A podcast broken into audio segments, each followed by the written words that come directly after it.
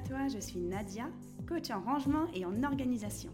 J'ai été formée par Marie Kondo en 2018 et depuis, j'accompagne mes clientes dans le désencombrement de leur maison et de leur vie entière. Et je sais par quoi elles sont passées, parce que c'est aussi mon histoire. Chaque semaine, je te propose d'embarquer avec moi sur mon chemin de développement personnel, en partageant mes expériences, mes réflexions, mes coups de cœur. Je suis convaincue que faire de la place chez soi, c'est faire de la place en soi. Alors, tu embarques avec moi pour ce nouvel épisode?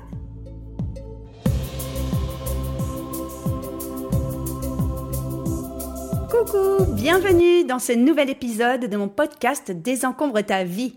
Tu me suis peut-être sur YouTube en vidéo, bienvenue dans ma cuisine, ou alors tu m'écoutes dans tes oreillettes ou dans ta voiture sur ta plateforme de podcasting préférée. Que tu m'écoutes sur l'un ou sur l'autre, n'hésite pas à t'abonner, à me mettre des commentaires et 5 étoiles ou les étoiles que tu veux sur Apple Podcasts, Spotify ou Deezer. Merci beaucoup. Aujourd'hui, le sujet que je voudrais aborder, c'est les cinq traits de personnalité, les cinq traits de personnalité, je la refais, selon la méthode Océan. Qu'est-ce que c'est? De quoi je vais parler? En fait, je m'intéresse beaucoup aux neurosciences, c'est très à la mode depuis quelques années, et notamment, euh, je suis très intéressée par euh, l'étude des neurosciences sur le cerveau de l'enfant et l'éducation positive. Tu le sais peut-être, j'ai déjà fait un podcast sur ce sujet. Mais il y a un autre versant que j'aime dans les neurosciences, c'est euh, est-ce qu'on a tous le cerveau qui est fait pareil? Est-ce qu'on a tous les mêmes capacités innées? Ou est-ce qu'il y a beaucoup de choses qui sont acquises? Et pourquoi bah, on a des tempéraments et des caractères différents. C'est quelque chose qui me plaît beaucoup. Pourquoi? Parce que euh, ça fait de très nombreuses années, au moins dix ans, que je me suis rendu compte que j'ai un tempérament euh, beaucoup dans l'action. Je suis quelqu'un de très optimiste malgré les échecs que j'ai eus dans ma vie, comme tout le monde, les hauts et les bas. Je rebondis toujours je me mets toujours en action pour trouver des solutions et j'en trouve toujours. Et souvent, les gens me disent Ah, mais toi, dis donc, waouh, je t'admire, t'arrives à faire ci, t'arrives à faire ça, mais comment tu fais? Je t'admire, je t'admire, je t'admire. Et moi, je répondais toujours bah, N'importe qui ferait ça à ma place. Non, mais tout le monde ferait la même chose. Non, mais tout le monde ferait la même chose. Et ça fait que quelques années que je me suis rendu compte que non, non seulement tout le monde ne fait pas la même chose, mais en réalité, tout le monde ne serait pas capable de faire la même chose. Alors que moi, je croyais vraiment que on était tous câblés pareil dans notre cerveau et que ça dépendait de pas grand chose pour euh, activer et mettre en action. Et en fait, pas du tout. Donc voilà un petit peu l'introduction euh, suspense, suspense. Pourquoi? Parce qu'en fait, nous avons toutes et tous des traits de personnalité innés et différentes, euh, en tout cas qui n'ont pas le même curseur. Donc je vais m'expliquer plus facilement. Euh, toutes les recherches en neurosciences et en psychologie dans le monde entier ont établi qu'il existe cinq traits de personnalité qui sont les mêmes pour toute l'humanité. C'est-à-dire que ces, ces, cinq traits de personnalité peuvent être évalués chez euh, un Maasai, par exemple euh, au Kenya, et euh, chez bah, un Européen, un Finlandais. En fait, on peut avoir la même échelle de valeur, la même échelle de scoring, comme on dit en anglais, c'est-à-dire la même échelle pour mesurer un degré, pour mesurer. Tu le sais peut-être, moi je suis une scientifique de formation et euh, le biais scientifique que j'ai, c'est que je m'intéresse aux sujets qui sont documentés scientifiquement. C'est-à-dire que tous les sujets qui ne sont pas documentés scientifiquement ou pas prouvés scientifiquement, ça peut se discuter, hein, j'ai pas de souci avec ça. Je les écoute, je les entends, mais j'y accorde quand même moins de crédit. La chose dont je vais parler aujourd'hui est documentée scientifiquement dans le monde entier. Et euh, le meilleur porte-parole, je dirais, de ces cinq traits de personnalité, le plus accessible, c'est euh, le docteur Guillaume Dulude, qui est un docteur en psychologie euh, et en communication interpersonnelle. C'est un Québécois que j'aime beaucoup et que je suis sur YouTube, Guillaume Dulude, qui est très, très, très intéressant. Donc si ça t'intéresse, tu peux aller voir ces sujets. Donc, de quoi je vais parler? Les fameux cinq traits de personnalité, on peut les résumer selon l'acronyme Océan, O-C-E-A-N, pour les cinq traits. Alors, dans Océan, les cinq lettres veulent dire O, ouverture d'esprit. Le C, alors je vais quand même regarder mes notes que j'oublie rien. Hein. Le C, c'est conscienciosité. Je dirai après ce que ça veut dire. Hein. Le E, c'est l'extraversion. Le A, c'est l'agréabilité. Et le N, c'est un mot qui n'est pas facile à comprendre, c'est le neuroticisme. ou le névrotisme. Neuroticisme égale névrotisme. Je vais dire ce que ça veut dire les cinq.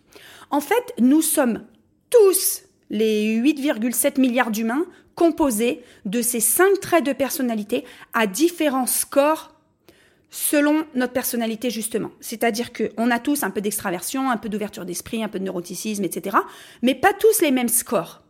Et en fonction des scores que l'on a dans chacun de ces traits de personnalité, eh ben en fait, ça va définir nos comportements dans la vie, ça va définir nos aptitudes, euh, les qualités que l'on a, les défauts entre guillemets, il n'y a pas vraiment de défauts, mais ça va vraiment définir notre personnalité et notre unicité, le fait d'être unique. Moi, ce que je trouve hyper intéressant, alors déjà, il existe des tests pour euh, connaître sa personnalité, Océan. Alors, je vais pas mettre de référence particulière en dessous. Je te laisse regarder si ça te cherche si ça t'intéresse sur Internet, parce que moi, j'ai refait un test, mais je crois que il me semble que c'était en anglais. Donc, euh, je te, je te laisse chercher sur Internet. J'ai refait un test récemment. Je vais t'en parler, bien sûr, dans ce contenu. Euh, tu marques test de personnalité Océan. O-C-E-A-N. Ocean, même en anglais, je crois que c'est.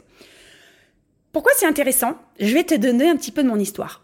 J'ai commencé euh, mon premier emploi dans le monde du travail en 2004. Je suis rentrée dans la grande distribution chez Auchan pour être manager de rayon.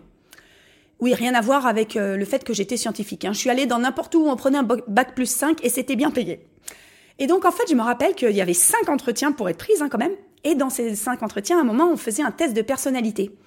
Et ce test de personnalité, quand on finissait les entretiens, on avait le droit d'appeler et de demander, euh, je souris déjà, de demander le compte rendu de notre test de personnalité. Moi, à l'époque, je, n'y connaissais rien, ni au trait de personnalité, ni au caractère, ni rien. Et je me rappelle que j'avais été euh, vachement surprise.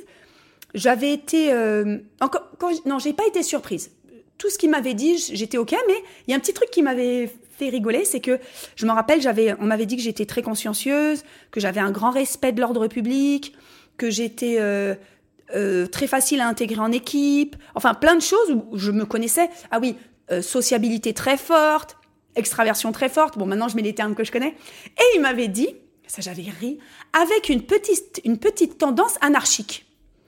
Moi, je m'étais dit, qu'est-ce que c'est que ça? Alors, à la fois, je respecte les règles, je suis très sociable et je suis très machin, mais j'ai un petit truc anarchique. Et c'est vrai que ça m'avait fait beaucoup rire, ça ne les avait pas empêchés de m'embaucher d'ailleurs. Mais c'est vrai que moi, je suis très attachée à l'ordre établi, à condition que j'adhère à cet ordre établi. Donc, euh, c'était ça, je pense, mon petit côté anarchique. Bon, ça, c'était, c'était la petite parenthèse. Pourquoi je fais cette parenthèse? Parce que donc, on était en, qu'est-ce que j'ai dit? En 2004. Donc, ça va, ça fait 18 ans. Oui, c'est ça. Et donc, il y a à peu près un an, j'ai découvert euh, les travaux donc sur la méthode Ocean, Océan. Et je me suis rendu compte que le test que j'avais passé il y a 18 ans, c'était la méthode Océan. Donc, je me suis dit, ben, je vais repasser ce test. Je vais repasser ce test. J'ai repassé ce test il y a à peu près six mois. Et euh, donc c'est toute une série de questions. Il y a des questions qui se ressemblent. Certaines, on va, on va se dire, mais tiens, j'y ai déjà répondu. Mais en fait, il y a des subtilités qui permettent donc de, de, traiter ces cinq sujets. Donc, je vais déjà vous donner, je vais te donner euh, l'explication de ce que veut dire le OCEAN vraiment dans le détail. Donc, ouverture d'esprit. Alors là, je prends mes notes. L'ouverture d'esprit, bon, on sait ce que ça veut dire, l'ouverture d'esprit. En fait, c'est la curiosité intellectuelle, c'est le fait d'aller vers les autres. Sensibilité artistique, moi j'ai beaucoup ça la tolérance à l'incertitude et à la flexibilité mentale. J'aime beaucoup la tolérance à l'incertitude. Ça, c'est de l'ouverture d'esprit. Trouver des solutions, euh, être OK si c'est incertain, euh, voilà, ouverture d'esprit. Ensuite, la conscienciosité, euh, c'est le fait d'être consciencieux. Ça, j'ai beaucoup travaillé là-dessus, je vais en parler après. Donc le fait d'être consciencieux, quand on est petit à l'école, nos parents nous disent oh t'es pas assez consciencieux, c'est-à-dire tu t'es pas bien assez appliqué, euh, tu as pas bien assez bien rangé tes affaires. La conscienciosité, c'est la fiabilité, la responsabilité, la confiance en soi et le besoin de stimulation. Alors, inutile de vous dire, pour ceux qui me connaissent un peu, que moi, conscienciosité, je suis 10 sur 10. C'est-à-dire, c'est mon score le plus haut en conscienciosité. Et je vais vous dire après ce que ça fait et pourquoi j'ai eu des, des déclics importants. Donc après le E, l'extraversion, on connaît, c'est sociabilité, énergie, Assertivité. Euh, l'assertivité, je suis plus sûre de savoir la définition, donc je la donnerai pas. J'allais dire le, euh, être précis, mais je suis pas sûre que ce soit ça. La confiance en soi et le, et le besoin de stimulation. Donc on avait déjà, on avait déjà ça tout à l'heure, besoin de stimulation. On avait euh, flexibilité mentale, organisation. Ah non, pardon, je me suis trompée. Euh, la conscienciosité, c'était fiabilité, responsabilité, organisation, persévérance et prudence. Dans la conscienciosité, persévérance et prudence, pardon. Et extraversion, il y a le besoin de stimulation. L'agréabilité, bon, bah, c'est le fait d'être gentil, d'être agréable avec tout le monde, d'avoir de l'empathie, de la coopération, de la modestie et de la tolérance. Et le neuroticisme, en fait, le neuroticisme, c'est le trait d'être négatif, déprimé. Comment ils expliquent ça? L'anxiété, l'instabilité émotionnelle, la sensibilité, la vulnérabilité, la propension à l'inquiétude. En fait, ça veut dire que si on est très haut en neuroticisme, bah ça va pas bien. Ça veut dire qu'on est très anxieux. Neuroticisme, il faut avoir un score très bas. Il faut. Il n'y a pas dit faux. Tous les autres, quand on a un score haut, c'est plutôt pump up. Le neuroticisme, il faut avoir un score très bas. Donc je redis, ouverture d'esprit, conscienciosité, extraversion, agréabilité, neuroticisme. Pourquoi c'est hyper important ces cinq traits de personnalité? Parce que selon le score qu'on obtient sur chacun des traits, on peut définir des personnalités globales. Ça ne veut pas dire qu'on est figé, je vais en parler après, ça ne veut pas dire que c'est catégorique, c'est enfermé dans une boîte, mais ça peut expliquer plein de choses. Par exemple, en fait, euh, j'ai vu il n'y a pas longtemps que euh, le fait d'être extraverti, donc euh, pas l'extraversion, pardon, la conscienciosité, c'est un des traits principaux pour réussir dans la vie, que ce soit en entrepreneuriat ou dans sa vie en général. La conscienciosité. Parce que le fait d'être consciencieux, ça va avec l'organisation, aller au bout des choses que l'on fait. Euh, qu'est-ce qu'il disait conscienciosité? Fiabilité, responsabilité, persévérance, prudence. Donc en fait, moi, j'ai un score très très très fort en conscienciosité je savais que je suis quelqu'un de consciencieuse, comme on peut dire je suis consciencieuse, oui, mais on ne sait pas trop ce que ça veut dire. Mais en fait, c'est hyper intéressant. Et ça, ce qui est très intéressant, c'est quand on le combine avec nos autres traits de personnalité. Par exemple, moi, je suis très, enfin, je suis très forte. J'ai un très fort score en ouverture d'esprit, en extraversion et en agréabilité. Attention, quand on est trop agréable, trop fort score en agréabilité, ça veut dire aussi qu'on n'ose pas exprimer son point de vue, qu'on va avoir tendance à avoir trop d'empathie pour les autres, donc à peut-être euh, moins s'écouter ou à prendre trop les choses pour soi, euh, à avoir beaucoup de tolérance, encore une fois, pas savoir dire stop, pas savoir mettre ses limites. Donc, tu vois, c'est hyper intéressant. Qu'est-ce qu'on peut faire avec un résultat, euh, un résultat d'un test océan? En fait, c'est quelque chose d'inné, c'est-à-dire que on a ce tempérament. Les, les résultats sont plutôt stable durant notre vie. C'est-à-dire que quand on fait un trois, on va dire trois tests océan à 20 ans, 40 ans ou 60 ans, on va avoir des résultats qui sont plutôt stables. Il n'y a pas vraiment d'évolution dans notre vie. Par contre, c'est là que je vais en venir et que c'est hyper intéressant. À partir du moment où on se rend compte euh, de nos résultats, on peut influencer certains de nos comportements. Par exemple, quelqu'un qui a un neuroticisme très élevé, qui va savoir qu'il a un tempérament très anxieux, euh, très, euh, qu'est-ce qu'ils nous disent, instabilité émotionnelle, sensibilité, vulnérabilité, eh bien, il va falloir qu'il trouve par lui-même des solutions pour diminuer son anxiété, essayer d'être plus zen dans la vie, je sais pas, moi, faire de la méditation, apprendre euh, de la communication non violente pour mieux s'exprimer, etc. Pareil, trop fort taux d'agréabilité, c'est pas bon dans notre société. Quand on va dans un boulot, qu'on est, on a un très fort taux d'agréabilité, on est celui qui aura jamais les, promotions, on est le collègue à qui on demande de tout faire et en plus on s'attribue son travail, on est le collègue qui est toujours là à rester le soir pour rendre des services, mais à qui on n'en rend jamais. Donc en fait, c'est quand même euh, sacrément parfois difficile de le vivre. Donc quand on se rend compte qu'on a un trop fort taux d'agréabilité, on essaye de mettre en place des actions. Alors c'est pas facile de le faire seul, hein faut avoir fait du développement personnel, être conscient des choses, faire des recherches. Mais on peut mettre en place des actions pour diminuer son taux d'agréabilité, devenir plus désagréable en société. Pourquoi pas? Apprendre à dire non. Moi, par exemple, depuis 10 ans, j'ai appris à dire non. Et surtout, j'ai appris un truc gigantesque, ne pas me justifier. Je sais plus avec qui encore j'avais une discussion il y a quelques jours où j'ai dit ah non, euh, je peux pas tel truc. Et quelqu'un m'a dit ah bah t'auras qu'à dire ceci, cela. J'ai répondu non mais j'ai pas à dire euh, quoi que ce soit en fait. Déjà j'ai pas à me justifier. Et quand je dis les choses, je dis la vérité. Ça plaît ou ça ne plaît pas. Voilà. Moi, euh, j'utilise les accords Toltec, je fais pas de suppositions, je sais pas ce que t'en penseras. Et quoi qu'il advienne, quoi que t'en penses, j'en ferai pas une affaire personnelle, ça te regarde. Voilà. Mais ça, c'est vraiment un travail que j'ai fait parce que moi j'ai toujours eu un très fort taux d'agréabilité.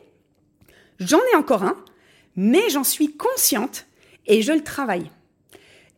Et donc, euh, pourquoi j'en reviens euh, au sujet du départ quand je dis que moi j'ai toujours pensé, je me suis toujours dit bah tout le monde peut faire ce que je fais, bah c'est pas compliqué, bah attends, euh, je sais pas, moi j'ai fait beaucoup de théâtre, bah il faut aller au théâtre. j'ai créé mon voilà ma chaîne YouTube, bah il faut créer une chaîne YouTube. Mais en fait c'est pas si simple parce que nous n'avons pas tous le même savoir-être qui va nous amener au savoir-faire finalement. C'est un peu ça mon résumé. Alors moi je suis pas docteur en en psychologie ou en neurosciences, mais c'est un sujet que j'étudie vraiment, qui me plaît beaucoup et je le trouve hyper intéressant. Donc si ça t'intéresse, n'hésite pas toi aussi à faire un test de personnalité océan. Euh, je te laisse donc chercher sur les réseaux. Surtout, dis-moi en commentaire si tu connais, si tu connaissais, si ça te parle et si ça t'intéresse. Parce que vous avez été nombreux à me demander un sujet comme ça. J'en avais parlé une fois. Euh, Alors, ce que je voudrais dire, donc le test océan, on, appelle aussi euh, le Big Five, donc the Big Five Inventory. Les Big Five, faut savoir que ça veut dire les grands cinq, l'inventeur des grands cinq facteurs. Les Big Five, c'est aussi un terme qu'on utilise en anglais pour dire les cinq plus gros animaux dans la savane africaine. Quand on part en safari, on dit je vais voir les Big Five, le Big Five. Alors je sais pas, je suis pas allé en safari. Il y a je sais plus le lion, le buffle, le rhino, l'éléphant et je sais pas ce qui c'est le cinquième. Bah, quelqu'un me dira. Donc c'est rigolo d'être ça.